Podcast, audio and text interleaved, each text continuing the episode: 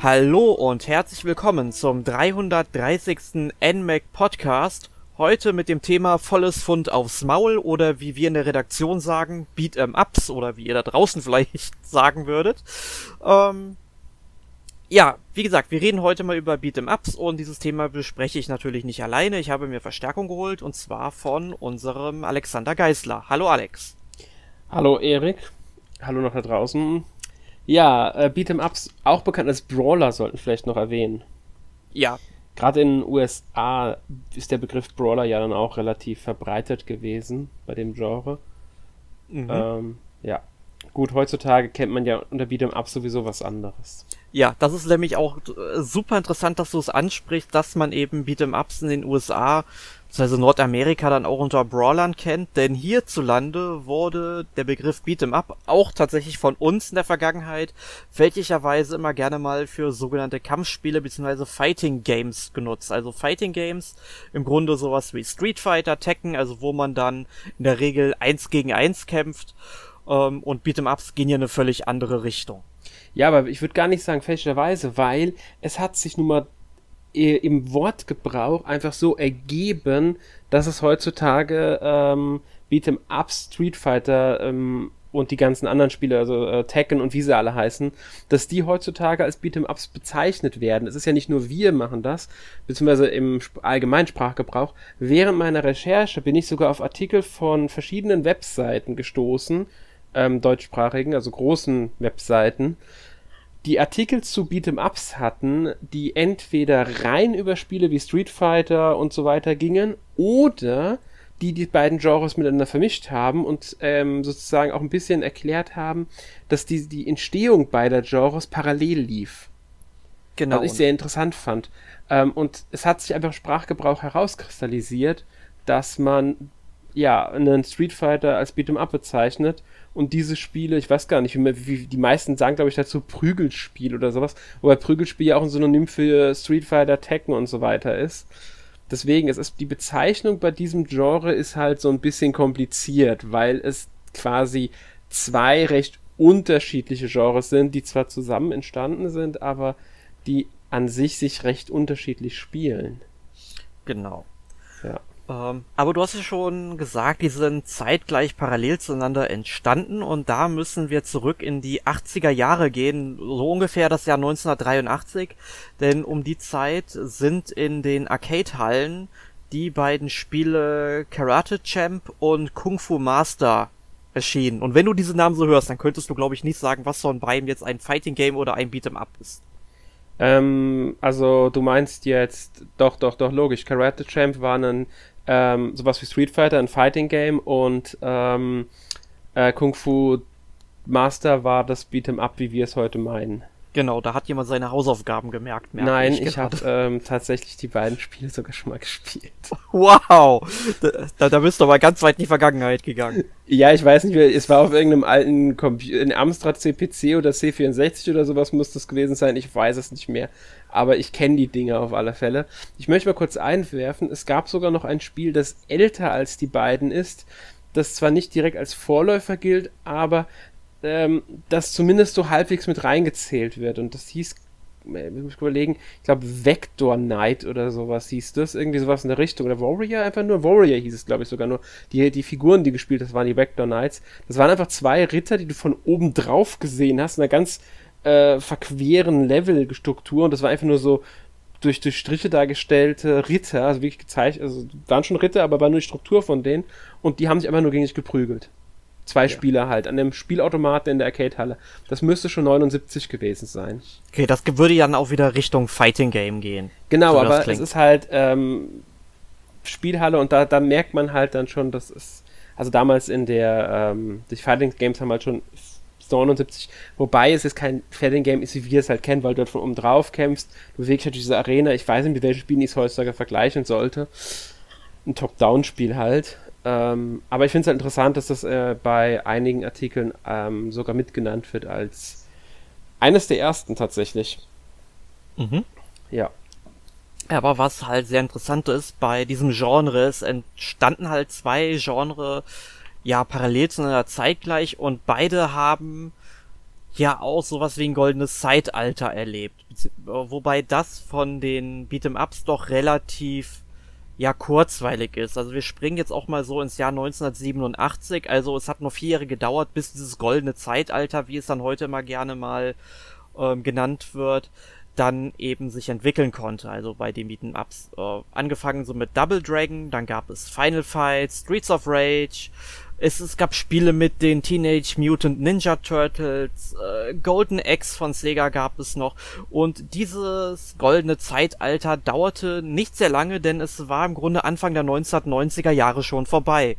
Und zwar aufgrund, ja, des wohl konkurrenzfähigsten Genres, den Fighting Games. Ja, muss man leider so sagen. Also, ich glaube, 87 kamen mir gleichzeitig Street Fighter und Double Dragon, wenn ich mich richtig erinnere. Genau. Müssen die beide 87 gewesen sein. Genau. Das, das erste Street Fighter geht ja auch noch so in die Beat'em-up-Richtung, meine ich. Ja, sogar. so ein bisschen. Es war halt ein reines Arcade-Spiel eigentlich. Ich glaube, ist es jemals für eine Konsole erschienen oder für einen Heimcomputer? Ich bin mir gar nicht sicher. Ähm, ich ich überlege gerade, ob es in der Street Fighter 30 Years Collection mit drin ist. Da könnte es natürlich drin sein, aber ich meine halt damals äh, als Beerstigung. Ich könnte sein, dass damals für PC Engine oder sowas erschienen ist, dann noch im Nachhinein nach natürlich der ähm, Spielhalle, weil gerade in Japan wurden ja viele Spiele von der Spielhalle dann auch auf diese Heimcomputer umgesetzt. Ich glaube, ähm, das hat damals aber auch so, als dann Street Fighter 2 dann vor allem auf dem Super Nintendo und dem Mega Drive erschienen ist, ich glaube, das hat auch niemand irgendwie hinterfragt oder gewollt, weil Street Fighter 2 war ein so klasse Fighting Game. Man um, muss ähm, sagen, die Reihe, also Street, gerade der Street Fighter, ob wir, wenn es jetzt kein nicht das ist, was wir heute besprechen eigentlich, äh, hat erst im zweiten Teil richtig den Ruhm auch bekommen, genau. den es später hatte. Also den, den, was man heute unter Street Fighter kennt, hat erst mit Street Fighter 2 angefangen und davor war Street Fighter, also das erste Street Fighter war in Arcade-Hallen vergleichsweise erfolgreich.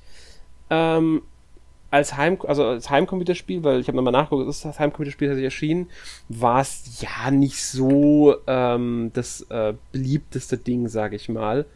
Und ähm, ja, es war halt dann ein Unterschied nochmal, was damals erzielt wurde. Aber gut, wir wollen ja über die Beat'em-Ups sprechen.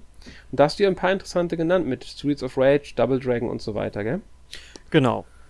Ähm, die haben, sag ich mal, dann in äh, den 80er Jahren, also Ende der 80er und Anfang der 90er natürlich noch für Furore gesorgt. Ähm, allerdings muss man halt sagen, dass das Genre danach peu à peu ja quasi ausgestorben ist und heutzutage so ein Nischendasein fristet als Nischengenre. Aber man muss halt zu diesem Beat'em Up sagen, sie waren von den Szenarien her unglaublich vielseitig, denn du hast da wirklich alles Mögliche gehabt. Also du hattest dann so relativ moderne Spiele, wo du dann irgendwie in Hintergassen dich mit anderen Typen geprügelt hast. Dann äh, gab es futuristische Spiele, wo du, weiß ich nicht, so ein Robocop-typischer Typ warst und äh, dann gegen Roboter gekämpft hast. Dann gab es was mit Asterix, mit Spider-Man. Und was ich super interessant fand, es gab sogar ein äh, Beat'em Up mit den Simpsons. Da hast du dann zum Beispiel Marge Simpson gespielt, die dann so ein Feuerlöcher rumgeschleudert hat und Duffbierdosen aufnehmen konnte und gegen Gegner werfen konnte. Und da gab es auch was mit Sailor Moon. Also da gab es im Grunde alles. Nicht zu vergessen, Michael Jacksons Moonwalker. Genau, das, hast du ja noch irgendwo ausgegraben in der Recherche. Ja, das ist ähm, damals, meine ich, unter anderem für verschiedene Sega-Konsolen erschienen, also Mega Drive, äh, Genesis, äh, Master System und sowas. Ähm, ja, das war halt auch ein äh, Beat'em Up mit Michael Jackson halt nur ja, es ist, es ist unglaublich, was es da gab. Dann gab es noch mittelalterliche Spiele, ne? Also mhm. Kings of the Round war ja sowas gewesen von Capcom. Golden Axe darfst du nicht vergessen. Genau, und ähm, ja, Golden Axe ist natürlich auch noch ähm, ganz wichtig, aber wobei über Golden Axe reden wir später nochmal ein klein mhm. bisschen, weil das dann doch schon einen Einschlag hatte, der noch für was andere, für eine andere Entwicklung gesorgt hat. Ja. Ähm, wollen wir mal über so das Gameplay beziehungsweise die Merkmale vom Beat'em Ups sprechen. Was machen denn Beat'em Ups eigentlich aus, Alex? Also die klassischen Beat'em Ups sind 2D-Spiele, muss man sagen, also von der 2D-Seitenansicht. Und man läuft quasi von links nach rechts in den meisten Fällen ähm, durch ein Level. Das kann, was weiß ich, eine, eine, eine Hinterhofstraße sein, das kann eine Kneipe sein oder halt, was weiß ich, Springfield, wie man es ja eben gehört hat.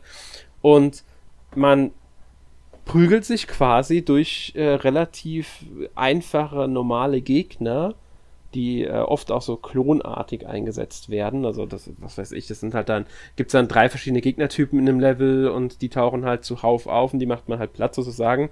Sind auch meistens dann eher in Anführungszeichen einfacher zu besiegen weil es halt die normalen Gegner sind und dafür benutzt man halt oft einfach nur Schlag und Tritt. Manchmal kann man auch noch werfen, man kann natürlich Waffen aufheben in den meisten Spielen, was weiß ich, einen Rohr oder einen Baseballschläger und sowas.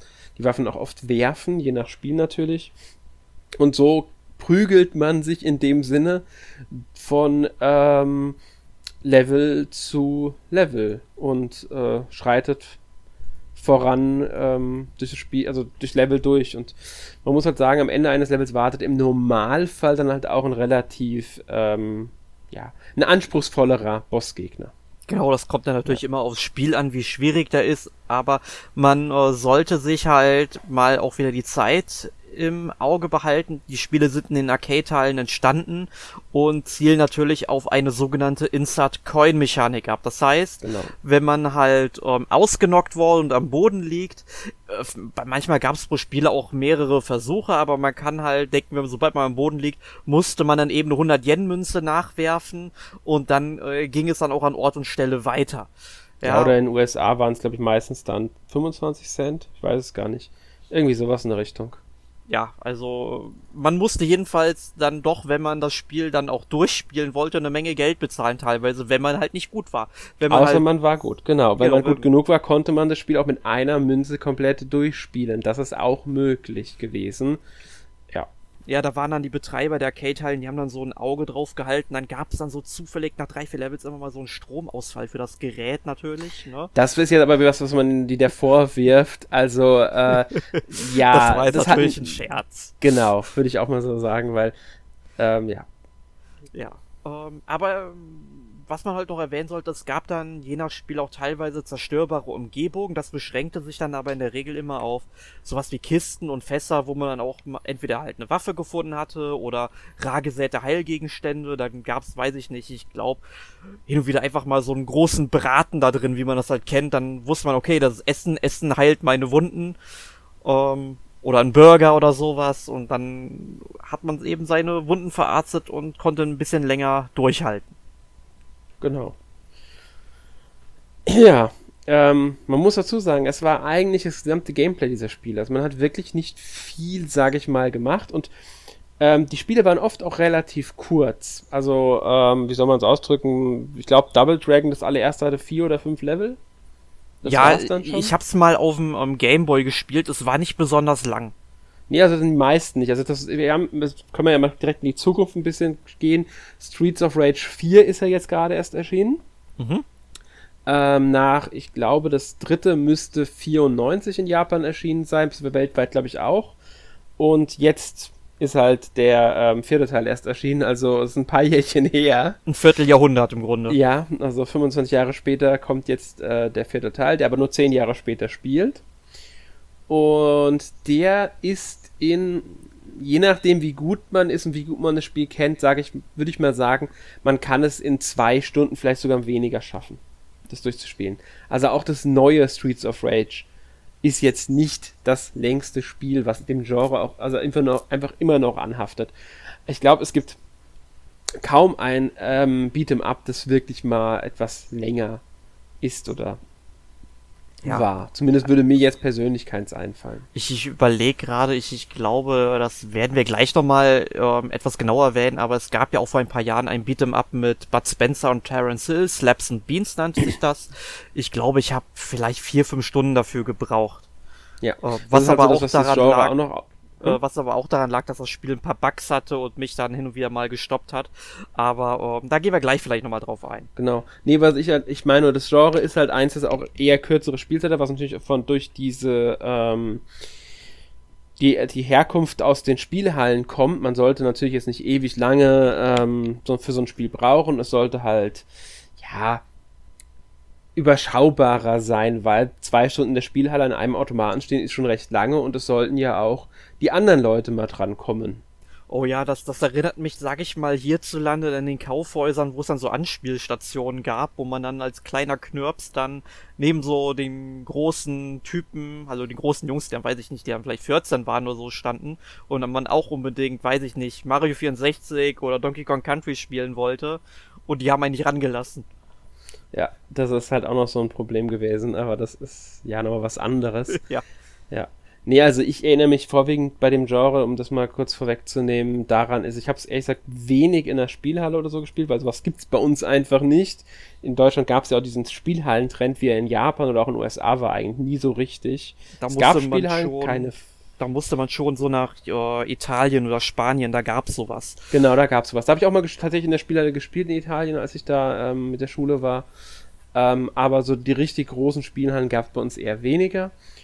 Und deswegen habe ich die Spiele halt eher auf Konsolen gespielt. Und da muss man jetzt auch wieder sagen, ähm, ganz groß war das Genre vorwiegend auf den Sega-Konsolen tatsächlich auch. Es gab auch auf dem SNES und NES, will ich jetzt nicht ausschließen. Die gab's natürlich auch. Ich meine, Battletoads von Rare als Beispiel gab's ja einiges auf dem NES und SNES. Es gab Battletoads und Double Dragon ein Spiel.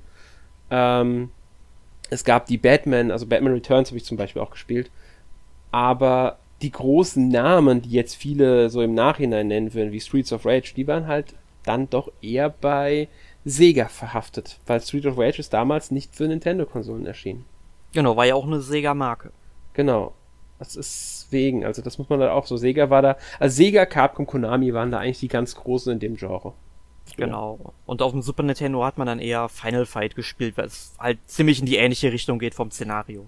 Ja, Final Fight ist von Capcom und man kann da auch sagen, um das mal, also das Final Fight so ein bisschen mit Street Fighter zusammenhängt. Ich glaube sogar, dass äh, irgendein Final Fight Charakter später sogar in die Street Fighter Spiele übernommen wurde. Da bin ich gerade total überfragt, Nee, ich war- weil ich- Final ich bin- Fight ich bin mir da sogar sicher. gespielt habe. Ich bin sogar, ich bin mir, ich weiß es eigentlich, weil ich habe es nämlich letztens irgendwann mitbekommen. Also es gibt irgendeinen, ich weiß noch nicht mehr aus welchem Teil, Final Fight Charakter, der später dann auch ein Street Fighter Charakter wurde.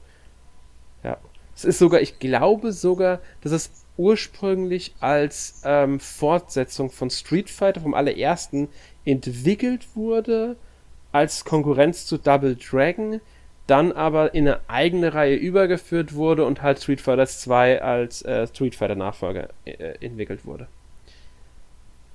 Ja. Das ist so die Verrückt. Geschichte von Final Fight. Ja, ich bei Final Fight kann mich dran erinnern, wir hatten hier im Dorf so ein Internetcafé, das habe ich glaube ich schon mal in einem Podcast erwähnt gehabt. Und da haben die Leute dann auch äh, die ganzen Final Fights dann irgendwie mal Woche für Woche durchgespielt zu zweit. Äh, das sollten wir vielleicht auch noch erwähnen, dass man die äh, oder dass man viele Beat'em Ups dann auch zu zweit oder ich glaube, es gab sogar manche, die man auch zu dritt oder sogar zu viert spielen konnte.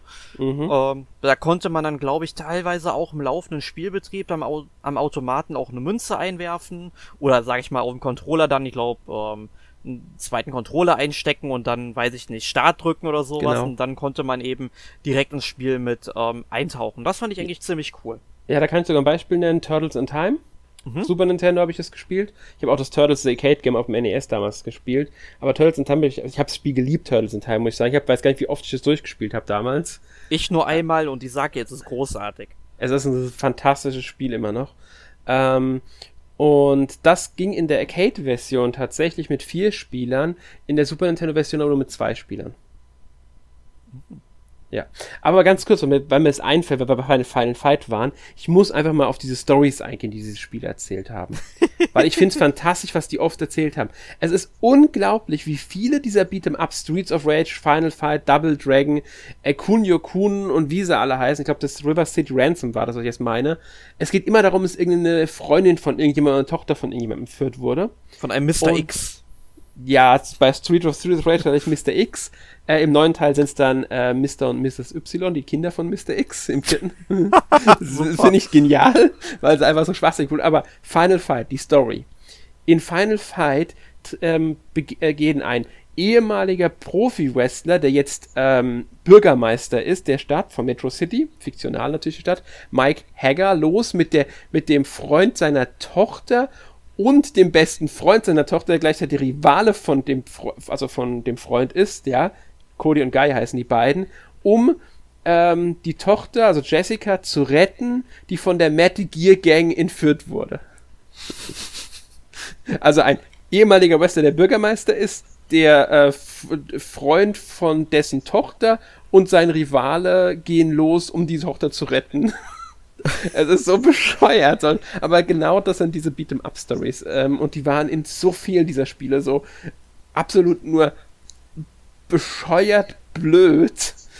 Aber du brauchtest ja. nichts anderes. Du hast am Anfang vom Spiel vielleicht fünf Sätze angezeigt bekommen, wusstest, worum es ging und dann hast du immer durch die Level geprügelt, weil es ging ja eh nur darum zu prügeln.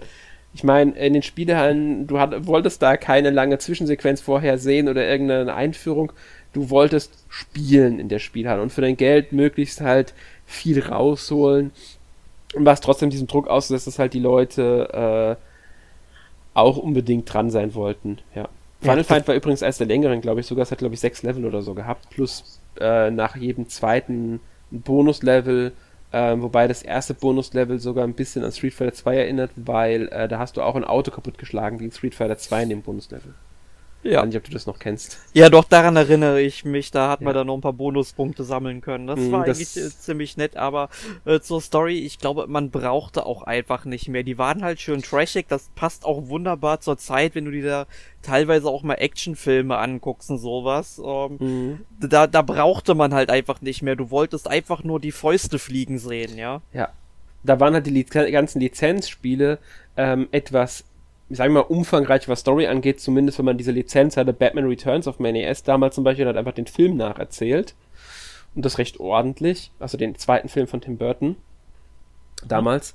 Und Turtles in Time hat ja, ähm, ja, es war jetzt nicht die anspruchsvollste Geschichte. Kang und Shredder haben halt wieder äh, böse Sachen äh, verrichtet und die Turtles mussten sie aufhalten, sind dabei durch die Zeit gereist. Was halt ziemlich lustig war, so eigentlich cool war, weil ich halt auch ein Western-Level oder sowas hattest. Das, das fand ich einfach damals äh, ganz, ganz toll, weil ja, du konntest einfach viel verschieden, viel Abwechslung mit reinbringen in der Hinsicht. Ja. Ja, und ähm, ja, so war das damals halt. Genau, also man merkt halt schon, das Beat'em-up-Genre ist jetzt nicht unbedingt das umfangreichste Genre, was die Möglichkeiten des Gameplays angeht. Ähm, aber es hat ja auch ähm, doch schon einen relativ großen Einfluss gehabt und hat auch heute noch eine gewisse Bedeutung. Und äh, wir hatten am Anfang ja schon mal Golden Axe erwähnt und das hatte ja dann auch schon Hack and Slay Elemente gehabt. Also das heißt, dass du dann auch schon gekämpft hast, um Loot zu sammeln, den Charakter zu verbessern etc. Ähm, und das hast du ja dann später auch in vielen anderen Spielen gesehen. Also ich hatte jetzt zum Beispiel mal mir die beiden Herr der Ringe Hack and Slay aus den frühen 2000ern aufgeschrieben, also die zwei mhm. Türme und die Rückkehr des Königs. Genau, wollte ich ja, fragen. Genau, die mir halt wirklich sehr, sehr gut gefallen haben. Und ich habe, mhm. glaube, das sind so die Spiele, die ich ähm, am häufigsten auch durchgespielt habe. Ich habe jedes dieser Spiele bestimmt über zehnmal durchgespielt innerhalb von drei, vier Jahren. Und immer mal wieder, wenn ein Kumpel dabei war, besonders halt natürlich den dritten Teil, weil man den ja auch ähm, simultan zu zweit spielen konnte. Und es hat einfach nur so unglaublich Bock gemacht. Und auch diese Spiele waren, wie gesagt, nicht die umfangreichsten tatsächlich. Also man konnte die dann auch, ja, so in vier, fünf Stunden bestimmt durchspielen. Ja, logisch, weil, weil es war einfach, es muss ja auch was herkommen. Ich meine, guck dir Devil May Cry als Beispiel an. Ist ja auch Hack and Slay heutzutage. Mhm. Man kann sagen, es hat schon, ist so ein, also man kann eigentlich das Hack and Slay Genre ein bisschen als den, die Erben des ähm, Beat'em Up Genres bezeichnen in manchen, Punkten. Sie sind halt etwas anspruchsvoller, was das Gameplay angeht, also haben ein bisschen mehr mit Kombos und so zu tun. Und wenn man auch da sagen muss, gerade neuere Beat, äh, äh Beat'em Ups, wie jetzt Streets of Rage 4, die setzen ja auch verstärkt auf Kombo-Möglichkeiten ein bisschen. Und ähm, Devil May Cry ist ja auch nicht das längste Spiel. Muss man mal so festhalten. Also ich weiß nicht, wie lange man für den ersten Teil jetzt braucht. Der zweite war, glaube ich, noch ein Ticken kürzer. Ähm, der dritte ist dann der längste. Und ja, die Spiele, sie haben sich entwickelt, muss man sagen. Mittlerweile heutige Beat'em-Ups, also ich meine, äh, Tag and Slay, das Bayonetta zum Beispiel, ist ja doch ein bisschen was längeres, mhm. als es am Anfang des Genres der Fall war. Aber ich finde es auch gar nicht schlimm, weil ähm, dafür hat man schöne, äh, straff erzählte kleine Prügel-Spielchen. Äh, Immer noch. Auch wenn es nicht mehr das klassische Beat'em-Up ist, wie es halt früher der Fall war. Ja. Ja. Aber Ja. was man halt auch noch erwähnen sollte, dass halt das Beat'em Up Genre ja auch in einer gewissen Wei in einer- in einer gewisser Weise konserviert wurde. Ich habe mir jetzt mal zwei Beispiele auch rausgesucht, wo es mir halt wirklich auffällt. Ähm, einmal natürlich ähm, Kunio-kun und auf der und dann noch äh, Yakuza. Äh, wobei man halt sagen muss, Kunio-kun startete ja auch wirklich als Beat'em Up und wurde irgendwann um Rollenspielelemente erweitert. Also Kunio-kun, sprich äh, River City Ransom, äh, Ransom, du hast es ja schon erwähnt gehabt vorhin. Ähm, heutzutage ist es so, dass du halt natürlich auch kämpfst, du bekommst Erfahrungspunkte dafür und stärkst deinen Charakter auf. Also hier hat dann, ist es im Grunde ein Beat'em Up, wo Rollenspielelemente eingefügt worden sind. Oder im Grunde, man kann es nicht so genau sagen. Es ist eine Fusion aus beiden Genres hier. Während ähm, Yakuza zum Beispiel wirklich auch als Rollenspiel ausgelegt ist, wie ich finde, aber halt in den Kämpfen super viele Beat'em-up-Elemente halt drin hat. Du musst halt da schon nicht unbedingt die äh, großartigsten Kombos aneinander rein, weil das hat man halt natürlich eher in den Fighting Games gefunden. Aber da hast du halt dann auch ein paar Tritte, Schläge, Kombinationen, die dann wunderbar funktionieren. Ja, ganz genau. Also ich ähm, hätte jetzt auch, wenn ähm, Yakuza tatsächlich als einen der Erben des Beat'em-up-Genres bezeichnet. Ich glaube auch ziemlich sicher, dass die Entwickler da bewusst ähm, das Genre mit eingebaut haben. Genau. Weil das merkst du in den Kämpfen einfach an. Ja, man muss halt natürlich sagen, also ähm, Shenmue wird ja im Grunde immer so als das Vorbild von Yakuza gesehen. Und wenn ich mir jetzt, sag ich mal, so ein bisschen die Kampfmechanik angucke und jetzt Shenmue mit Yakuza mal vergleiche. Äh, natürlich, du hast auch in äh, Shenmue bestimmte Spielabschnitte, wo du gegen mehrere ja, austauschbare Kämpfer gleichzeitig äh, kämpfst. Das ist ja das Interessante an dem Spiel. Da haben sie ja damals beim ersten Teil noch sich wirklich Mühe gegeben, äh, dass die Figuren wirklich alle anders aussehen. Also das war ja dem ähm, äh, Yu Suzuki super wichtig und so weiter. Das war ja auch ein unglaublich teures Spiel damals. Ähm, ähm, aber du hast dann, sag ich mal, trotzdem gegen so, sag ich mal, die gleichen Charaktere im Grunde gekämpft. Es gab auch relativ am Ende einen Spielabschnitt, da hast du bestimmt hintereinander gegen äh, 40, 50 Gegner gekämpft, was wirklich viel war. Ähm, aber äh, wenn du halt wirklich dir den Kampf selbst anguckst, da wurde sehr viel mehr auf Kombos Wert gelegt, weshalb ich sagen würde, dass die Kämpfe in Shenmue man eher dem Fighting Game Genre zuordnen kann, weil man ja auch gesagt hat, okay, wir orientieren uns hier wirklich sehr an Virtua Fighter, was ja dann auch eine Fighting Game Reihe von Sega war. Ähm, und bei ähm, Yakuza denke ich halt eher, okay, das geht dann eher so wieder in Richtung Streets of Rage in den Kämpfen. Ja, ganz genau. So würde ich das auch festhalten, tatsächlich.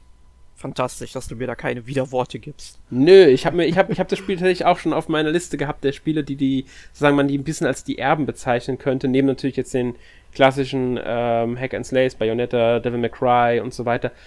Ähm, was ich sehr interessant finde, was man auch nicht vergessen darf, als Spiele, die dieses Genre immer noch irgendwie erhalten haben, Beautiful Joe zum Beispiel.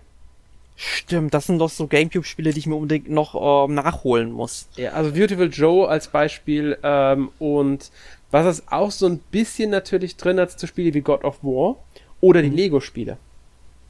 Ich meine, Lego-Spiele machen ja nichts anderes, wenn du kämpfst. Du prügelst einfach nur auf Gegner ein. Es ist quasi nichts anderes als ein Beat'em Up, nur halt mit Jump'n'Run, äh, dass du halt auch springen kannst und so weiter, weil es in einigen Beat'em Ups ja auch der, die Möglichkeit gibt. Genau. Wobei man Also- halt sagen müsste, dass das Einzelelemente sind, weil die Lego-Spiele sind ja im Grunde eher Action-Adventures. Natürlich sage ich gar nicht. Ich sage sag ja nur, die, dass die das irgendwie bei, mit, bei, mit eingeflochten haben in ihr, Jaw, in ihr Spiel. Ähm, das Kampfsystem bei den Lego-Spielen. Ich sage jetzt nicht, dass das Spiel komplett ein Beat'em Up ist. Ähm, das wäre, ist ja auch bei äh, Devil May Cry. Bayonetta oder ähm, der Yakuza-Reihe nicht der Fall. Ganz genau, also das ist Aber sie aber, nutzen diese, diese Elemente, die ähm, Lego-Spiele. Ich, es muss man auch wieder äh, ein bisschen relativieren, es hängt immer vom jeweiligen Lego-Spiel ab. Einige, bei einigen fällt es ein bisschen stärker auf, bei anderen weniger. Das erste Lego Batman war zum Beispiel sehr kampflastig, da fällt es ein bisschen stärker auf, als jetzt zum Beispiel bei einem äh, Lego Star Wars oder einem Lego Herr der Ringe, die dann auch ein bisschen mehr Adventure-Elemente drin haben. Oder Lego, Herr, äh, Lego ähm, Indiana Jones zum Beispiel hat ja auch mehr ähm, diese ganzen ähm, Rätselmechaniken, jetzt nicht super umfangreiche Rätsel, aber ein bisschen was anderes nochmal als jetzt bei, ne, beim ersten Lego Batman. Genau, die sollen halt einfach mal so ein bisschen das Gameplay auflockern. Aber was ich halt beim Beat'em-up-Genre super interessant finde, obwohl es kaum noch Spiele gibt, die sich wirklich diesem Genre alleine zuordnen lassen, hat es dann doch schon einen sehr großen Einfluss auf die ganze Videospiellandschaft gehabt. Definitiv. Das ist, also das, das darf man auf keinen Fall vergessen, weil ähm, wenn man, man muss wirklich mal sich Listen durchgucken, einfach was ähm, auch zu, zumindest teilweise dem Beat'em-up-Genre zugeordnet werden können. Da tauchen Sachen wie God of War auf, da taucht ein Wonderful 101 auf, was ja auch jetzt wieder aktuell wird, weil ähm, durch Kickstarter ja da eine neue Auflage äh, für finanziert wurde. Es tauchen natürlich Spiele wie, wie ähm, Power Rangers oder Model, sogar Model Combat taucht teilweise auf. Ähm, und dann halt auch, wie gesagt, ein Yakuza oder einen ähm, Beautiful Joe, die halt dieses Genre auch beibehalten einfach. Ja. Das ist, ja, finde ich, ich finde es ich interessant. Ich, ich überlege die ganze Zeit, es gab irgendeine klassische ähm, äh, Beat'em-up-Reihe von Capcom, glaube ich. Könnte sogar Final Fight gewesen sein, bei der sie es tatsächlich versucht haben, das ganze ähm, Spiel ins ähm, in 3D rüberzubringen. Also das, ähm, bei dem sie einen Schritt versucht haben in die, ins 3D-Zeitalter mit der Reihe, mit dem Spiel. Das heißt, sie haben versucht, einen Beat'em Up in 3D-Umgebung zu gestalten. Weiß schon, wie es also mit, mit offener Welt halbwegs oder so war. Das, ich habe da mal Spielszenen von nicht ganz so langer Zeit sogar gesehen zu. Und das war halt, ja, wie soll man es ausdrücken? Es war weniger gelungen. Ja. Also ich weiß es gerade nicht, ähm, ob es Capcom da geschafft hat, ähm, wirklich äh, Spiele fertigzustellen. Sind die denn erschienen? Also dieses Spiel ist erschienen tatsächlich. Ich glaube aber nicht bei uns, ich glaube nur in den USA ja. und Japan. Ich bin mir nicht 100% sicher. Ich, ich weiß nur, ich habe es irgendwie vor kurzem gesehen. Ich bin mir auch nicht ganz sicher, ob es jetzt Final Fight war, aber ich glaube, ähm, es war Final Fight. Also ich bin mir da ziemlich sicher, dass es Final Fight war, das ähm, im Grunde ins 3D-Zeitalter ging. Äh, ich versuche es auch gerade ehrlich gesagt zu finden. Ich habe es auch schon gefunden tatsächlich. Es war nämlich Final Fight ähm, Streetwise für die PlayStation 2. Oh, also da gab es dann auch ein paar Jahre dazwischen anscheinend. Das Spiel ist äh, 2006 erschienen in Amerika und Europa, aber nicht in Japan. Ja. ja. vermutlich wäre es da gar nicht angenommen worden. Wahrscheinlich. Also es ist wie gesagt äh, ich habe ich hab ein paar Spielszenen von gesehen. Du läufst halt durch diese Stadt, ähm, prügelst halt auch Leute, aber du kannst halt auch Missionen annehmen. Zum Beispiel, ich, es war relativ früh in dem Gameplay, das ich gesehen habe, äh, steht halt ähm, eine Prostituierte da und die sagt irgendwie bla bla bla, mein kleiner Bruder und bla oder was weiß ich. Dann gehst du da hin und da sind dann irgendwie, ist da eine Gang und die haben, wollen den halt zu sich holen und deswegen soll jemanden töten oder sowas, glaube ich, war's.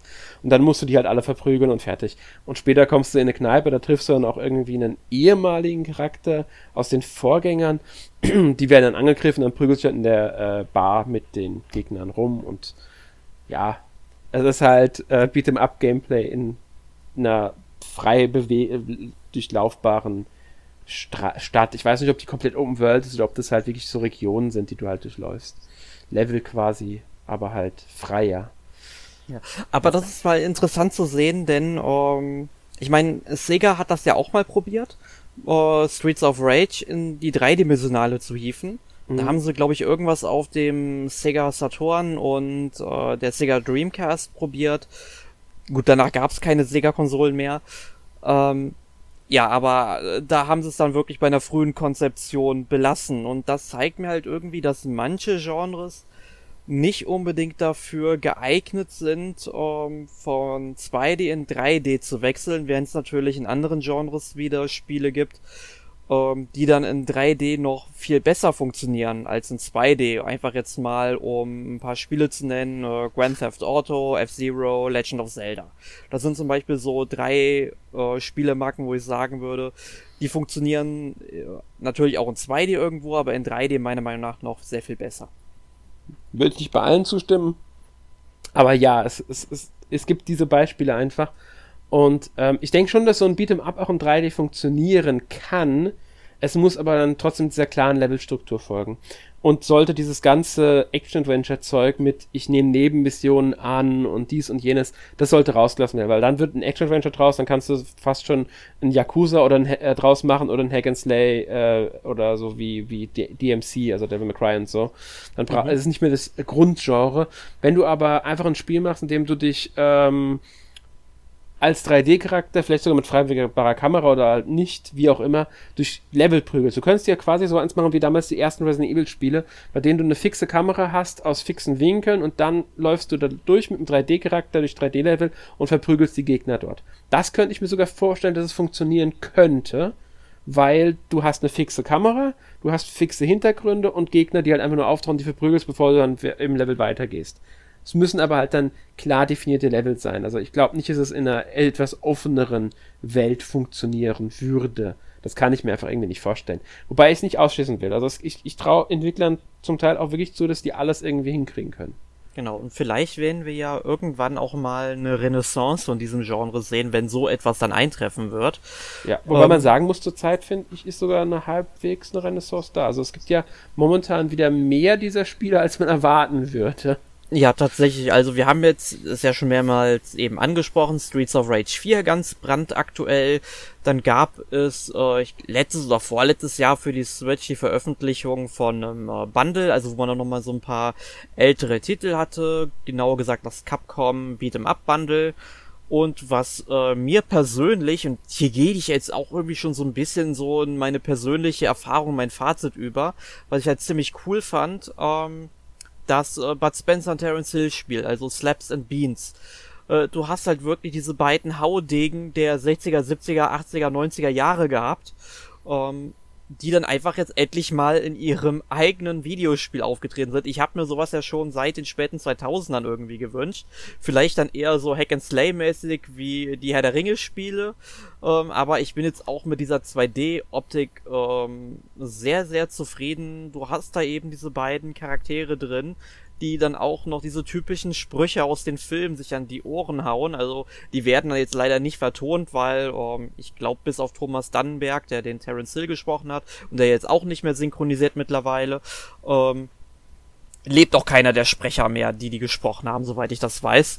Ähm, ist natürlich ein bisschen schade. Man, klar, man hätte da irgendwelche Soundschnipsel nehmen können. Ich glaube, das wäre aber ein Heiden, eine Heidenarbeit gewesen. Dann auch mit der rechte Lage wieder irgendwo. Aber dann hast du eben dann so ein paar Texte eingeblendet und dann dieses unkomplizierte Gameplay, was einfach wunderbar zu diesem Film passt, wie ich finde. Ja, also ich kann mir kein anderes Gameplay vorstellen, das besser zu den Filmen passt, muss ich ganz ehrlich sagen. Ein es ist einfach. Ja. ich habe es nicht gespielt, muss ich ehrlich sagen. Also das ähm, Bud Spencer Terence Hill Ding. Äh, ich habe schon lange keine neueren mehr davon gespielt. Ich habe jetzt zur Vorbereitung für den Podcast nochmal ein bisschen River City Ransom gespielt. Ich habe ähm, Double Dragon nochmal gespielt. Ähm, und mir halt ein paar andere nochmal angeschaut. Aber äh, so ganz bin ich bei dem Genre ehrlich gesagt gar nicht mehr drin, weil nicht die Spiele da sind und die neueren. Und da muss man sagen, es gibt zurzeit, wie gesagt, einige neuere auch. Ähm, die River City-Reihe geht ja immer noch weiter, auch wenn ich glaube, du warst von dem letzten River City Girls, hieß der, glaube ich, nicht so begeistert. Mm, nee, weil es war halt auch äh, von einem anderen Entwickler. Es hat, glaube ich, Way Forward gemacht, wenn ich mich. Ja, äh, das war von Way Forward. Und ähm, ich fand es jetzt einfach nicht so toll, weil einfach dieser Geist der Marke äh, auch in diesem neuen Comic-Grafikstil dann nicht so wirklich äh, vorhanden ist. Aber dazu würde ich tatsächlich an der Stelle einfach mal meine Rezension ähm, empfehlen. Die gibt's natürlich bei uns auf der Website. Da euch einfach mal einlesen, dann bekommt ihr auch ein ganz gutes Bild davon, warum ich nicht so ganz mit diesem Spiel konform gehe. Genau. Ähm, ja, und ich muss halt sagen, ich, wie gesagt, ich, ich bin nicht mehr voll drin. Meine Highlights waren tatsächlich auf dem NES, NES-Ära und das vorwiegend mit Turtles in Time. Das war einfach mein Highlight. Auf dem NES habe ich Batman unglaublich gerne gespielt. Ähm, und diverse andere Spiele der, des Ganzen, muss ich sagen, habe ich auch schon entweder damals hatte ich auf dem NES, SNES schon oder später im Nachhinein gespielt. Und ich, ich spiele die manchmal ganz gerne. Ich finde es auch ganz schön, dass die nicht so lange sind. Ähm, Deswegen mein Fazit ist, ich, ich mag das Genre immer noch. Ich freue mich auch, wenn neue Spiele kommen. Ich werde bestimmt auch irgendwann Streets of Rage 4 spielen. Ähm, aber momentan halt noch nicht. Und ich finde es schön, wenn dieses kleine Revival, ich würde jetzt nicht sagen, dass dieses Genre komplett wieder im Kommen ist, aber dieses minimale ähm, beibehalten wird. Gerne auch durch weiterhin solche Bundles wie jetzt von Capcom, das was da, ähm, wann war es letztes Jahr, glaube ich? Vorletztes Jahr kam es sogar schon raus, 2018 erschienen ist, weil dann kriegt man ja diese ganzen Sammlungen. Ich glaube, da gab es ja auch diese Mega Drive Collection, bei der die Streets of Rage Spiele dabei waren. Mhm. Wobei, da möchte ich auch gerade nochmal einhaken, äh, für den kleinen Geldbeutel, also die Spiele sind, ich glaube, sie kosten maximal 5 Euro, wenn ihr euch die 3D-Version von Streets of Rage holt, also die es auf dem 3DS gab, die ja noch mit diesem Tiefeneffekt aufgewertet wurden. Die haben mir eigentlich sehr gut gefallen, die waren auch sehr gut spielbar, ähm, die dürften halt nicht mehr kosten. Ich bin mir gerade nicht sicher, wie teuer die sind. Aber ähm, da kann man, glaube ich, nichts falsch machen, vor allem wenn man mal in das Genre reinschnuppern will. Besonders Streets of Rage 2, vor allem wegen dem tollen Soundtrack von Yuzo Koshiro. Äh, allein deswegen muss man das Spiel schon spielen. Ja. Ähm, also da kann, kann ich echt nur sagen, da mal reingucken, unbedingt.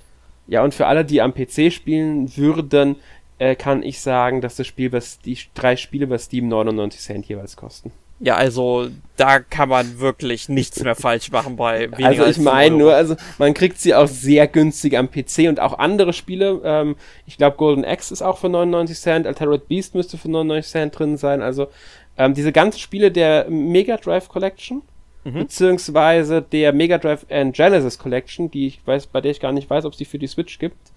Ähm, ja, das ist ein bisschen kompliziert mit diesen ganzen Mega Drive Collections, weil da gab es äh, seit, glaub, seit der PlayStation 2 gab es, ich glaube, sechs, sieben Collections oder sowas. Ähm, da mal durchzusteigen, also ich glaube, die vollständigste, die man kriegt, wäre die für die PS3 und Xbox äh, 360. Ähm, bei der Switch-Version, da fehlt dann auch schon irgendwie wieder was, aber Streets of Rage muss auf jeden Fall enthalten sein. Ja, also was ich äh, beim, bei Steam die Version, also die Mega Drive and Genesis Collection, weil es gibt da eine Mega Drive Collection und eine Mega Drive und Genesis Collection. Ähm, bei der Mega Drive Collection sind weniger Spiele drin, bei der Mega Drive und Genesis Collection sind alle Spiele der Mega Drive Collection drin, plus noch weitere. Ich glaube, insgesamt sind es 54 Spiele. Die gibt es jeweils, also einzeln, jedes Spiel kann man auch kaufen für 99 Cent. Momentan gibt es diese Mega Drive und Genesis Collection, glaube ich, für 36 Euro noch was. Ja, und äh, man kann auch auf einen Sale warten. Ich habe die Collection auf Steam, glaub mal, für 7 Euro oder so geschossen. Ja, das ist ja die Frage, welche Collection. Ob es jetzt die äh, Mega Drive oder die Mega Drive and Genesis ist, weil das ist ja wieder der Unterschied. Ähm, aber trotzdem, da kann man mal gucken, wenn man sich in das Spiel interessiert ist. Und wenn man nur Streets of Rage 2 spielen will, gibt man 99 Cent aus und hat das Ding. Nur so als Hinweis für die Leute, die daran interessiert sind. Ähm, ich möchte noch ganz kurz anreißen, äh, zwei Kuriosums, wenn ich darf. Mhm. Das erste Kuriosum gibt es auch nicht für Nintendo-Konsolen, das ist für den PC und in Nordamerika für die Xbox 360 erschienen. Das nennt sich Xenoclash und ist ein First-Person Beat'em Up Fighting Game First Person Shooter Mischmasch. Also es wird als Beat'em Up vorwiegend bezeichnet äh, aus der ersten Person und das First Person Shooter kommt durch rein, weil man halt auch Waffen einsammeln kann. Aber es ist quasi ein Beat'em Up aus der ersten Sicht. Da gibt es auch einen zweiten Teil von, auf, äh, soweit ich weiß, für den PC. Also bei uns ist, äh, in Europa ist es nur äh, für den PC erschienen. Nur so als kleines Kuriosum wollte ich es mal erwähnen. Also es gibt auch solche Spiele, bei denen versucht wurde, dieses Genre in 3D in die erste Person umzusetzen, damit man halt irgendwie eine Möglichkeit dazu hat. Und das zweite Spiel, das ich nennen möchte, ist ein Gamecube-Spiel von Nintendo, beziehungsweise von Treasure entwickelt, von Nintendo gepublished. Und das ist oft, also das Genre, Genrebezeichnung für dieses Spiel ist Jump and Run und Beat'em Up. Ich weiß nicht, ob Nintendo selbst das sagt, Nintendo sagt nur Jump and Run, aber interessanterweise bin ich bei Beat'em Ups immer wieder auf dieses Spiel gestoßen. Wo Wario World. Wario World? Wario World wegen dem Kampfsystem, weil man die Gegner verprügeln kann. Das finde ich als sehr interessant, dass einige das als Beat'em Up wahrnehmen. Das, das ist so, ja, das ist, finde ich auch sehr verwirrend. Deswegen also. als Kuriosum. Ich, ja.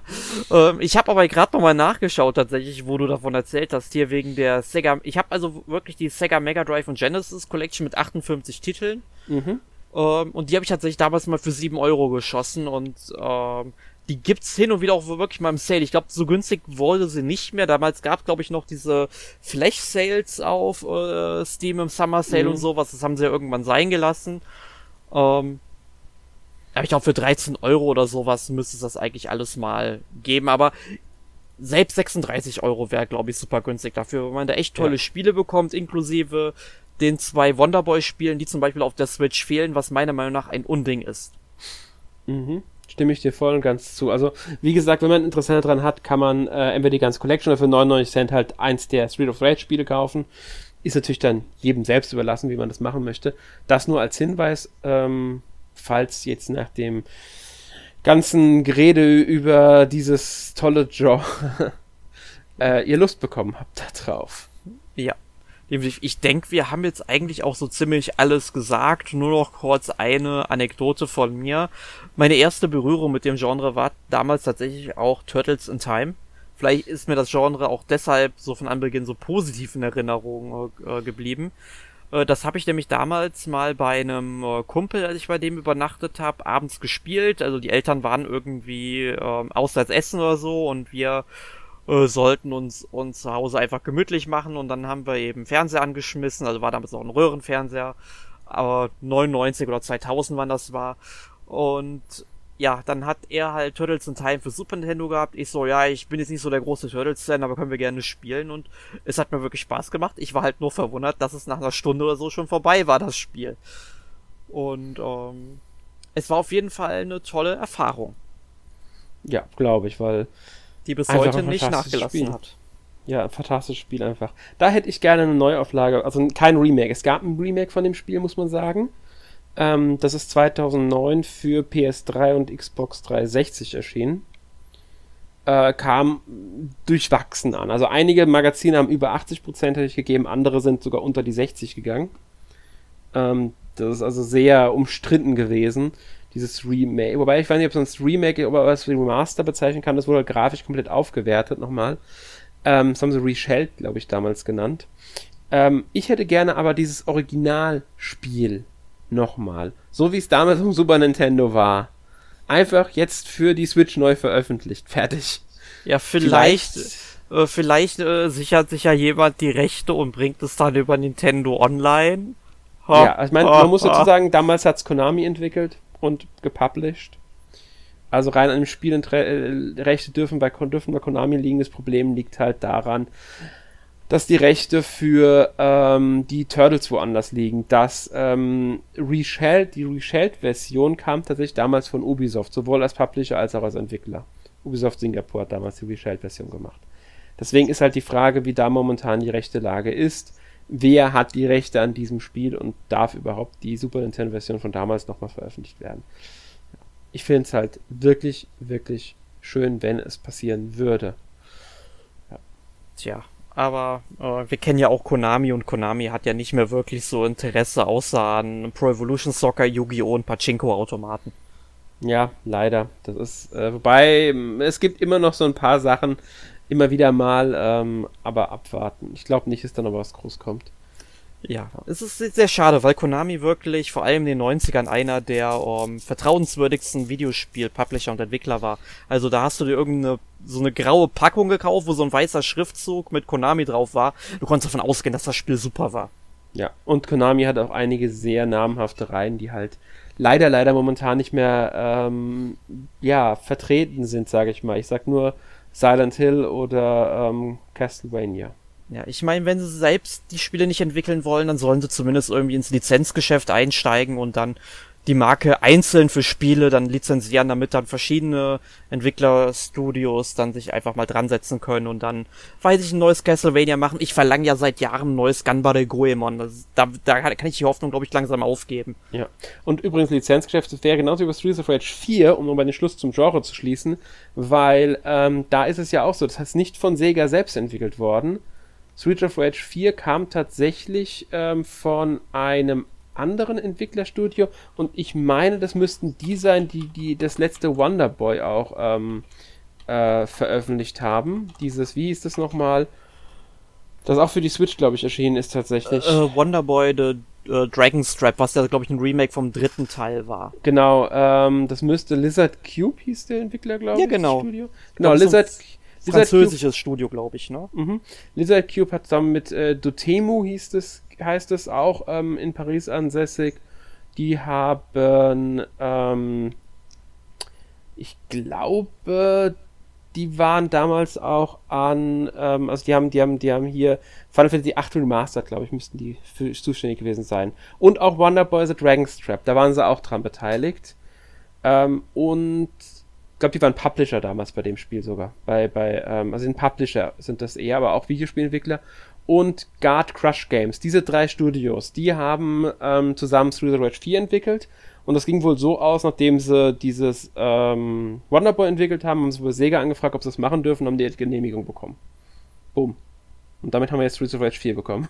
Ja, so einfach kann's gehen. Also Leute da draußen, Entwickler, Studios, wenn ihr uns zuhört und ihr Bock auf ein ja, eine Neufassung von Turtles in Time oder sowas habt, dann einfach mal gucken, was Konami sagt, was dann der Rechteinhaber von den Turtles sagt.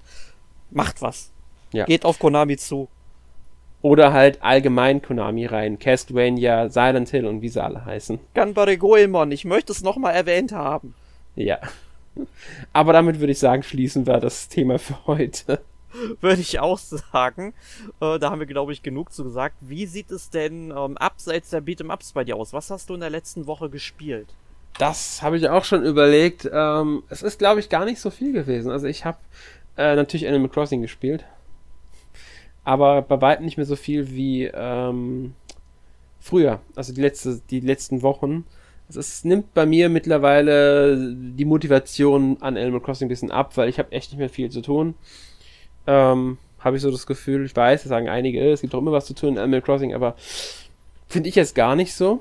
Ja, ähm, ich, ich, ich ähm, wenn ich da mal gerade reinhaken darf, ich glaube, das zeichnet sich bei mir so langsam auch ab.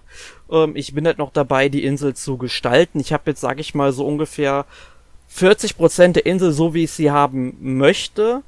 Ähm, vielleicht sogar noch ein bisschen mehr an, am Prozentsatz, aber ich glaube, sobald ich dann alle Häuser, wo sie stehen, äh, stehen, dahin gerückt haben, wo sie stehen sollen, ja. Und ich die ganzen Straßen gelegt habe und meine Plantage fertig habe.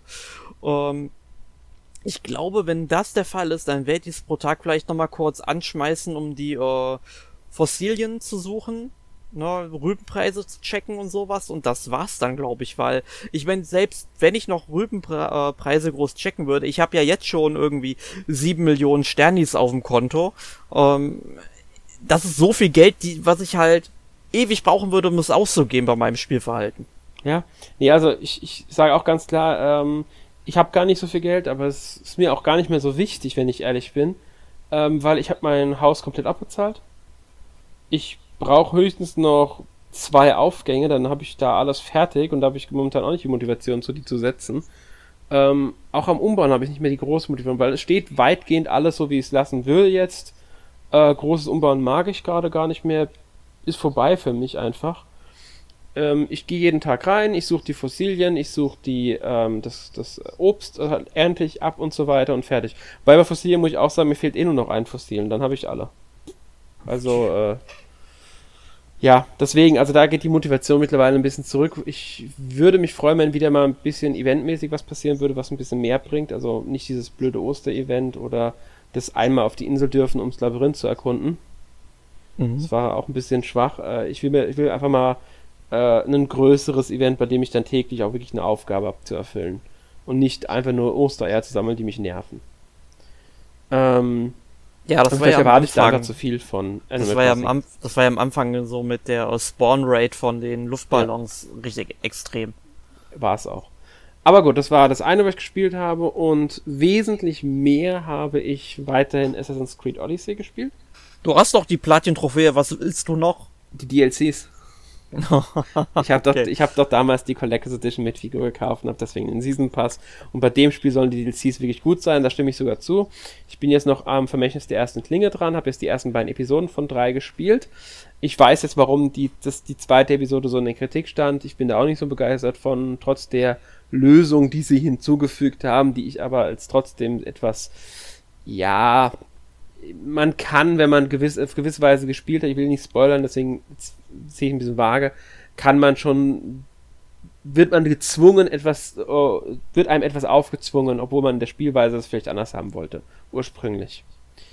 Ähm, so schlimm finde ich es jetzt nicht, weil, okay, ist halt jetzt so meine Güte, aber da wird halt eine Freiheit, die man im Spiel hatte, quasi wieder aufgehoben. Und ich bin halt wieder noch gespannt auf den nächsten DLC, der auch wieder drei Episoden hat ich weiß nicht, wie ich sofort weiterspielen werde, ob ich mich erst was anderem widmen werde, weil momentan, ich habe jetzt auch wieder keine Ahnung, wie viele Stunden da reingesteckt, da fehlt mir die, die, die Motivation, jetzt gerade wieder weiter zu spielen. Und ich habe noch so viel anderen Kram, deswegen könnte es gut sein, dass ich demnächst erstmal was anderes spiele, Persona 5 oder Catherine zum Beispiel, äh, nur um zwei zu nennen. Außerdem habe ich äh, Cat's Tale, hieß das Spiel so? A Cat's Tale, glaube ich. Ja, Cat's Tale, genau. Das habe ich angefangen. Äh, ist ein nettes kleines Spiel, muss ich sagen. Also ich, äh, man spielt eine kleine Katze und muss versuchen zu überleben. Alleine. Und dafür muss man halt sich mit den anderen Tieren anfreunden, beziehungsweise kann sich auch mit Menschen anfreunden, indem man denen spricht, den Geschenke bringt oder halt auch äh, kleinere Missionen. Die sagen dann so, äh, ich rede nicht mit dir, bis du mir eine, eine, Futter, eine Dose Futter gebracht hast oder sowas. Was sowas erfüllt. Außerdem kann man sein eigenes Zuhause aufwerten. Anfang ist nur eine Decke quasi, danach ist dann irgendwie ein Pappkarton ein bisschen drum und so weiter. Man muss aufpassen, über die Straße geht, weil Autos überfahren einen einfach. Da verliert man halt nur ein bisschen Energie. Die äh, Hungerrate sinkt die ganze Zeit. Man muss also auch nach einiger Zeit essen. Ist das Hunger leer, dann verliert man Lebensenergie. Ist die Lebensenergie auf, ist man tot. Dann ist vorbei. Und man muss, glaube ich, glaube zwölf Tage waren es, muss man überleben, bis man erwachsen ist. Es gibt, ich meine, sieben oder neun Enden für das Spiel. Und man kann auch, wenn man einmal fertig ist im Spiel, wieder anfangen und glaubt, das Haus, also was man aufgebaut hat, das bleibt auch dann erhalten, obwohl man wieder von vorne anfängt. Aber das Spiel ist schon da, ist, man braucht auch nicht lange für so einen Durchgang. Also ich würde sagen, für so einen normalen Tag, weil das gibt, irgendwann vergeht halt die Zeit, es wird irgendwann dunkel und dann sollte man auch irgendwann ins Bett gehen und so weiter. Ähm, braucht man 10 Minuten, schätze ich jetzt. Ich weiß es gerade nicht hundertprozentig. Also es ist relativ äh, schnell gespielt, so ein Durchgang, aber da man halt verschiedene Enden hat und man ja auch relativ viel zu erkunden tatsächlich. Man kann recht weit sich von seinem äh, zu Hause dann doch entfernen. Man kann auch nur einen Gegenstand immer tragen. Also wenn man irgendwas hat, was man dann Bananenschale, Ratte oder sonst irgendwie sowas und das selbst nicht essen mag, sondern schenken mag, muss man auch wirklich erst zu der Person da, dahin gehen und es dort dann der Person geben oder halt dem einen der einen Katze, Kater, wie auch immer, ähm, die das einem hilft, sein Haus aufzuwerten. Dafür muss man nämlich auch Gegenstände sammeln, verschiedene. Und ähm, ja, da man nur eine Sache tragen kann, muss man halt dann entscheiden, was man macht. Und nicht jedes Essen ist gut. Es gibt Essen, das füllt zwar die Hungerleiste, aber kostet Energie. Da muss man dann auch abschätzen. Aber das Spiel klingt total interessant. Ähm, ja, da steckt dann tatsächlich äh, mehr drin, als ich gedacht hätte. Mhm. Und jetzt muss ich, jetzt bin ich sehr drauf, dann das selbst auch nochmal spielen zu wollen. Ja, also ich, ich muss sagen, ich, ich habe es jetzt noch nicht so viel gespielt. Ähm, der Test dürfte dann auch demnächst bei uns auf der Seite irgendwann erscheinen sobald ich dann genug gespielt habe äh, und geschrieben habe dann auch. Ähm, aber ich habe jetzt einen er positiven Ersteindruck, nenne ich es mal. Es kann natürlich auch sein, dass ich auf merke, dann nach relativ kurzer Zeit, also nach einiger Zeit, äh, was ich, paar Stunden nutze ich es total ab. Das kann ich jetzt noch nicht sagen, dafür habe ich noch nicht lange genug gespielt. Ich habe auch keinen Durchgang komplett durch, keine zwölf Tage. Deswegen mal abwarten, wie sich entwickelt. Ja. Ja. Ähm, aber das war auch alles von mir. Das war alles. Ja, dann ja. würde ich mal sagen, mach ich direkt mal weiter. Ähm, heute ist die Liste, glaube ich, nicht so lang wie beim letzten oder vorletzten Mal. Ähm, also ich habe weitergespielt Adventures of Mana auf der PlayStation Vita, sprich das Remake vom Game Boy Klassiker Mystic Quest. Ich bin jetzt auch ähm, am Ende des Spiels angelangt. Also ich muss jetzt eigentlich nur zum Endboss gehen, den platt machen. Ähm, aber ähm, ich bin jetzt auf Level 70 mit meinem Charakter. Äh, das Maximallevel ist Level 99 und man kriegt sowohl für das Maximallevel ähm, eine Trophäe, als auch wenn du alle Werte, sprich du musst dich ja bei jedem Level up immer entscheiden, ähm, ob du jetzt irgendwie Krieger, Magier, Mönch und ich weiß gerade gar nicht, was die vierte Klasse ist, Levels. Ähm, und äh, diese Werte musst du äh, für vier weitere Trophäen auch auf 99 bringen, ja. Und das heißt, ich bin jetzt quasi in diesem langen Gang am Ende für die nächsten drei, vier Stunden noch gefangen, wo ich dann jetzt erstmal leveln werde, um mir diese Trophäen zu holen. Ähm, da habe ich jetzt eigentlich nicht so wirklich Bock drauf, äh, diese ganzen ähm, äh, Elefanten da, die da rumlaufen, zu plätten, aber die geben halt die meisten Erfahrungspunkte. Ähm, aber ich habe ja gesagt, ich bin jetzt so weit gekommen mit diesen Trophäen, dann werde ich die nächsten drei, vier Stunden auch noch durchziehen. Setze ich mich jetzt jeden Abend einfach mal eine halbe Stunde hin. Da, dann nutze ich das Auflevel nicht so schnell ab und dann bin ich in einer Woche damit durch. Ne? Ja, ähm, weiß nicht, ob das unbedingt so vom Entwickler oder Publisher gewollt war unbedingt. Man hätte ja auch sagen können, hey, komm, äh, alle Werte auf 80 oder so hätten es dann auch getan, damit man eben dann doch noch irgendwas machen muss, um belohnt zu werden. Aber naja. Ja, dann habe ich weitergespielt äh, Persona 5 Royal auf der PlayStation 4. Bin jetzt bei ungefähr 25,5 Spielstunden, hab den ersten Bossgegner jetzt auch hinter mir gelassen und ja, verbessere momentan hauptsächlich so meine ganzen Beziehungen mit den äh, verschiedenen Charakteren, um eben diese, ähm, ja, ähm, Verbundenheit zu deinen Vertrauten da eben so zu verbessern.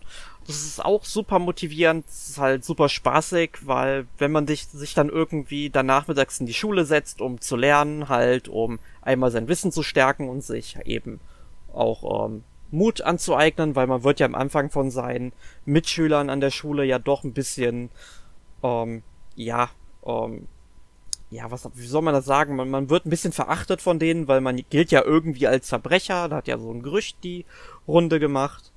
Ähm, das macht halt irgendwie Laune. Es ist ein super atmosphärisches Spiel, wie ich finde. Und ich bin jetzt im Grunde an dem Punkt angekommen, wo ich auch damals Persona 5 beendet habe. Und das finde ich eigentlich ziemlich klasse, weil jetzt eigentlich alles, was jetzt kommt, neu für mich ist. Das ist doch gut.